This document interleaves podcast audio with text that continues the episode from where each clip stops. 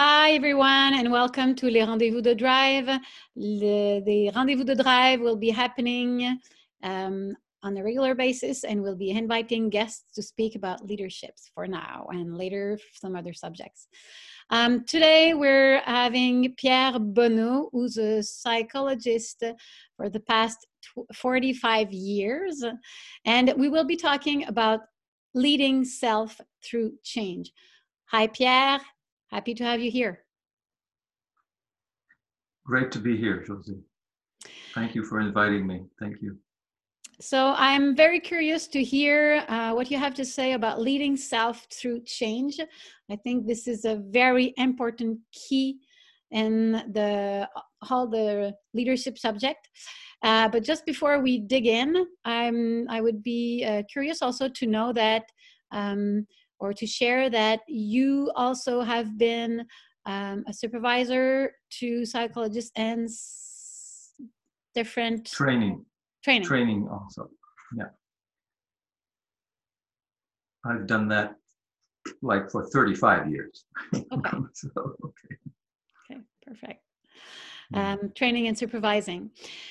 And um, I'm very, very interested in knowing what is it to lead self through change?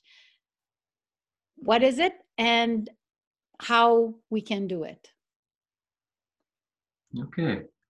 Great question. Um, and it's fascinating because when you think that the way that you lead, you lead your life from the inside with yourself interacts and relates to how you will lead on the outside with people, with tasks, and with creativity, how you will lead groups and individuals to go in different directions, wanting to have a helpful influence on them.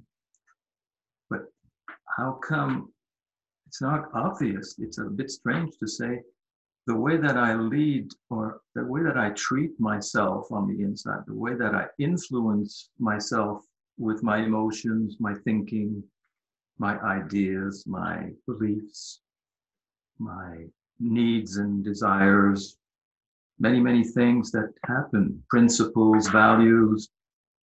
That's, you know, that's a big smorgasbord on the inside. It's a buffet of many things happening all the time. You know, sensations in my body. I'm tired. I'm feel full of energy, excited. I'm tense. I'm, you know, I have a headache or something. How do I lead myself through this changing, ever changing experience? Because it changes all the time. And it can also change in the direction of growth or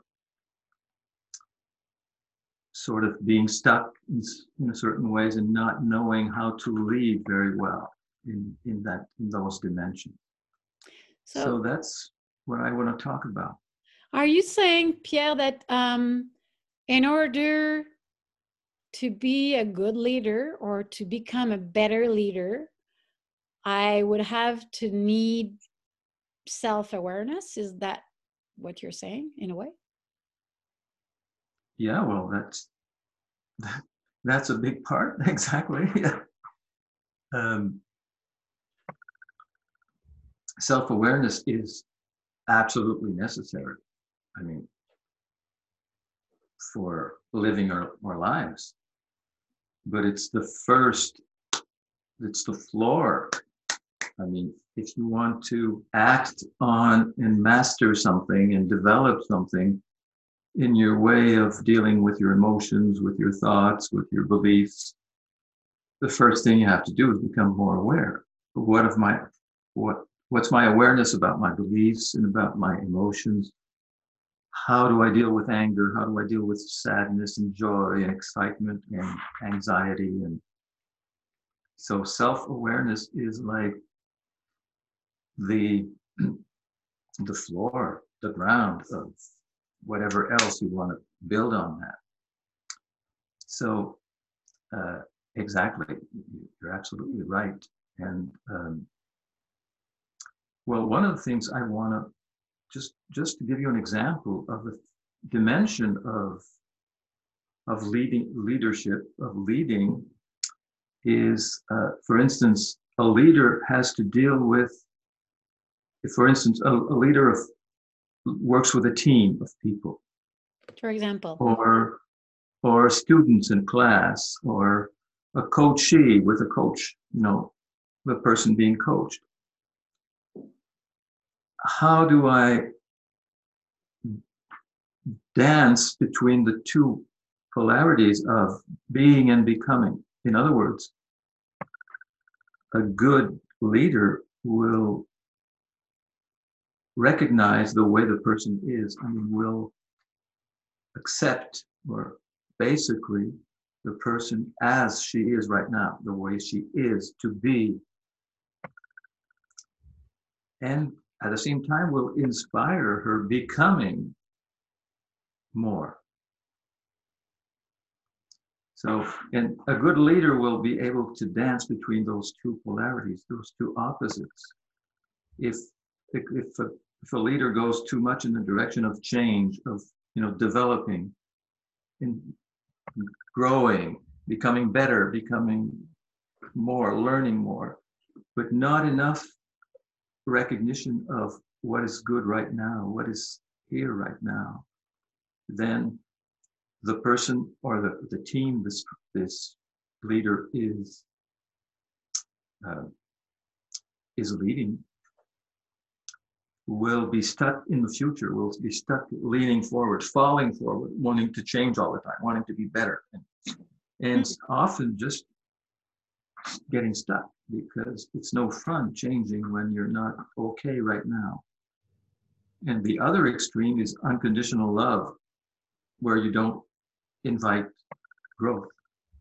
That's the other extreme where you love your, you know, your the people you lead, you love them so much the way they are, and you accept them and you understand them. So they can be the way they are, but they're not inspired, they're not invited, they're not uh, demanded. Sometimes you have to demand change, especially so, for yeah. So and, and that and, goes on inside. That goes on inside. That's what I'm bringing to the fore. That's what I was uh, going to summarize, Pierre, in, yeah. in the fact that like I see your gesture right now. It's like okay, leading self through being able to leading others is being able to dive into self-awareness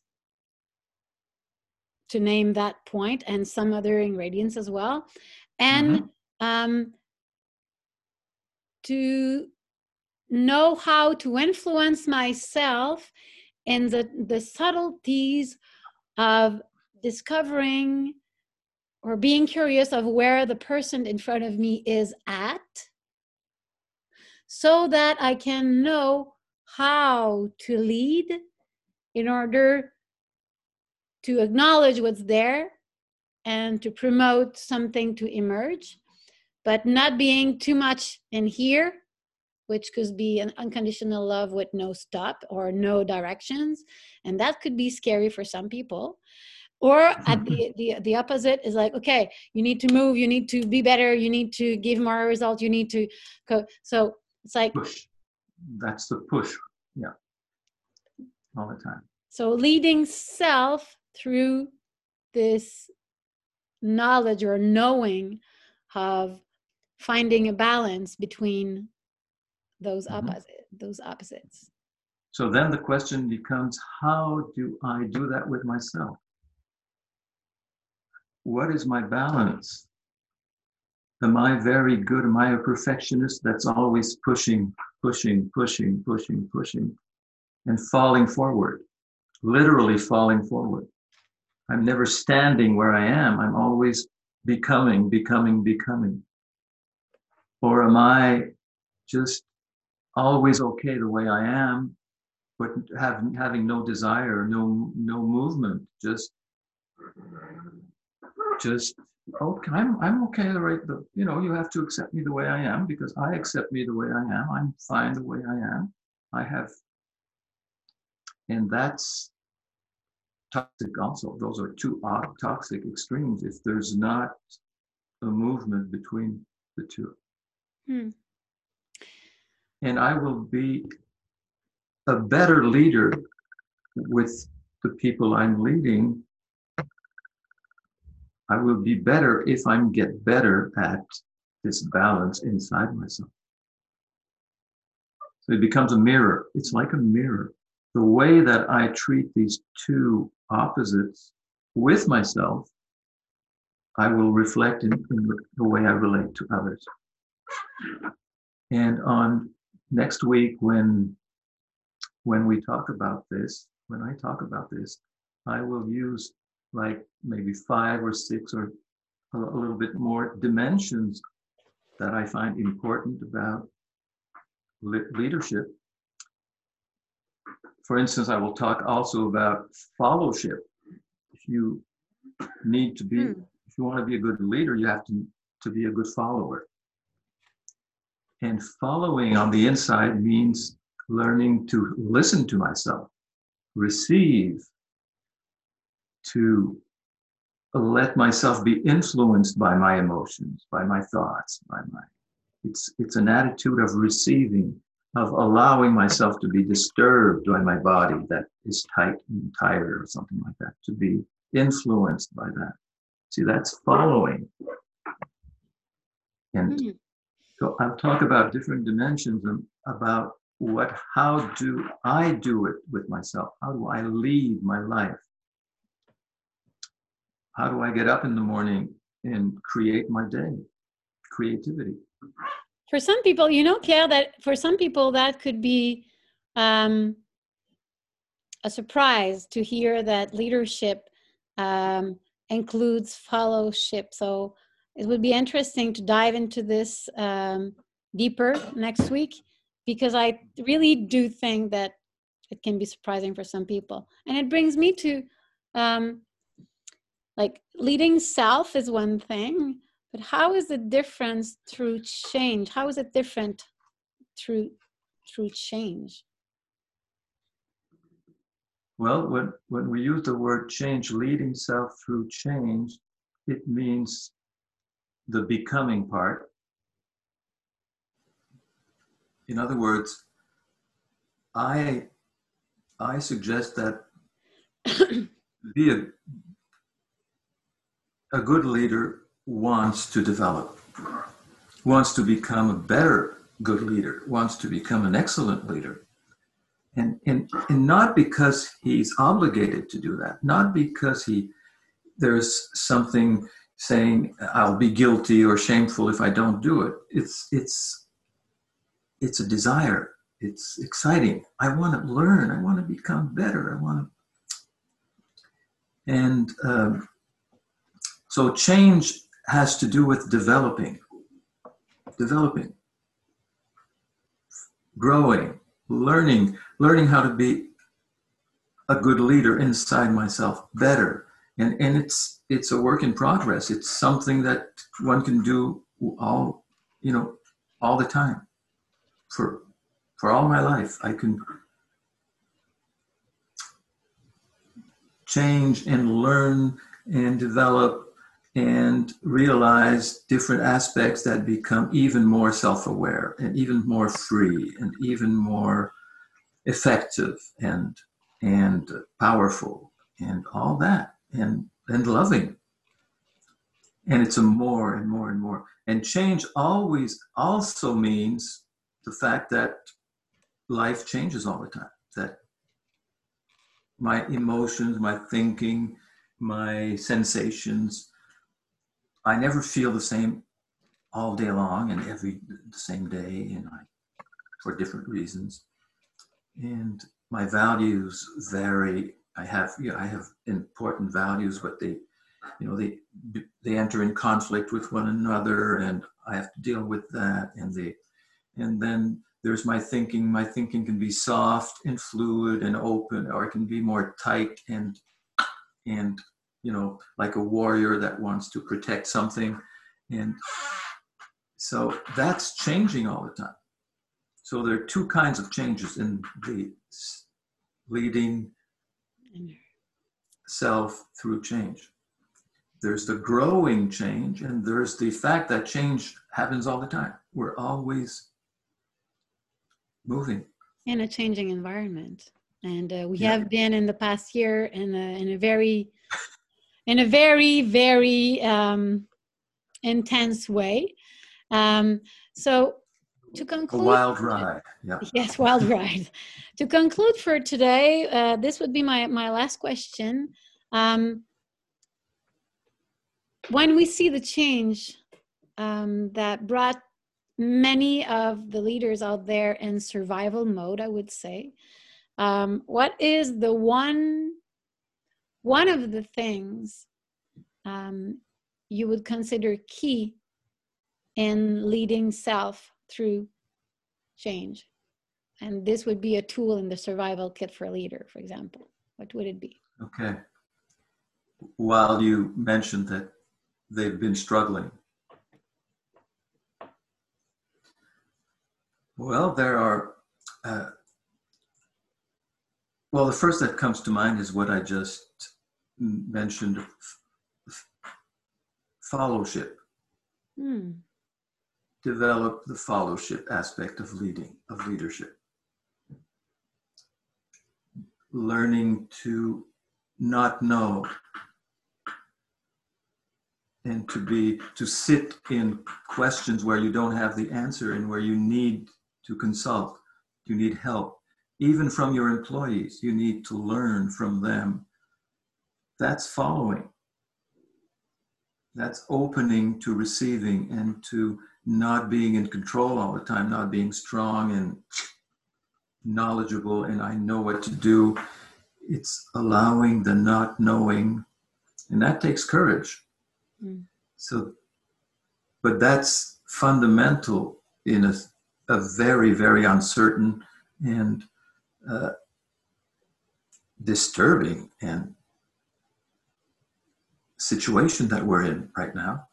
And for, you know, leaders in different fields are struggling because one of the reasons they're struggling for is that they don't know how to listen to their experience, how to slow down and not as quickly want to deal with what do I do with this? You know, to delay that question, what do I do?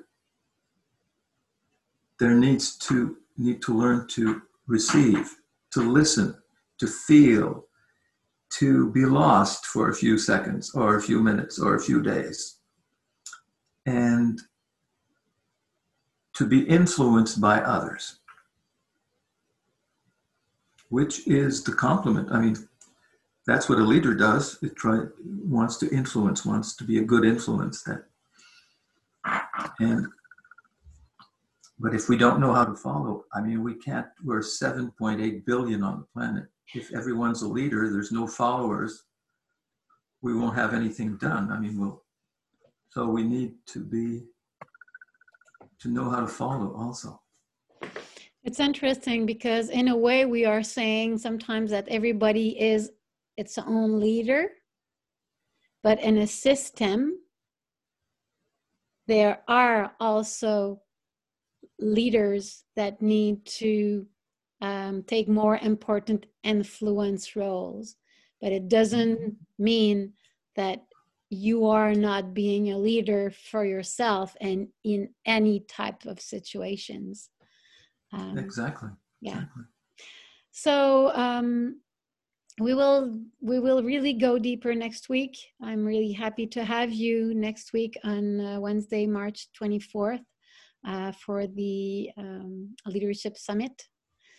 Um, what i take away from our talk today is really the um, the self awareness self awareness piece, the open mind that you mentioned at the end, um, an open mind uh, meaning I'm making myself available to being in um, a not so comfortable zone and to Mhm. stand uh, my two feet in that not so comfortable zone uh, because from there could emerge something new, whether it's an influence coming from inside, leading the self, or from outside. Um, so we can navigate the change in um, a smoother way, I would say. Great. Yep. That's what I'm going to bring to the fore. Yeah. So thank you, Pierre, one more time. And um, I see you next week, next Wednesday. Yeah. Well, you're very welcome. And yeah, see you next week. Yeah. Great. Bye. Bye bye. Mhm.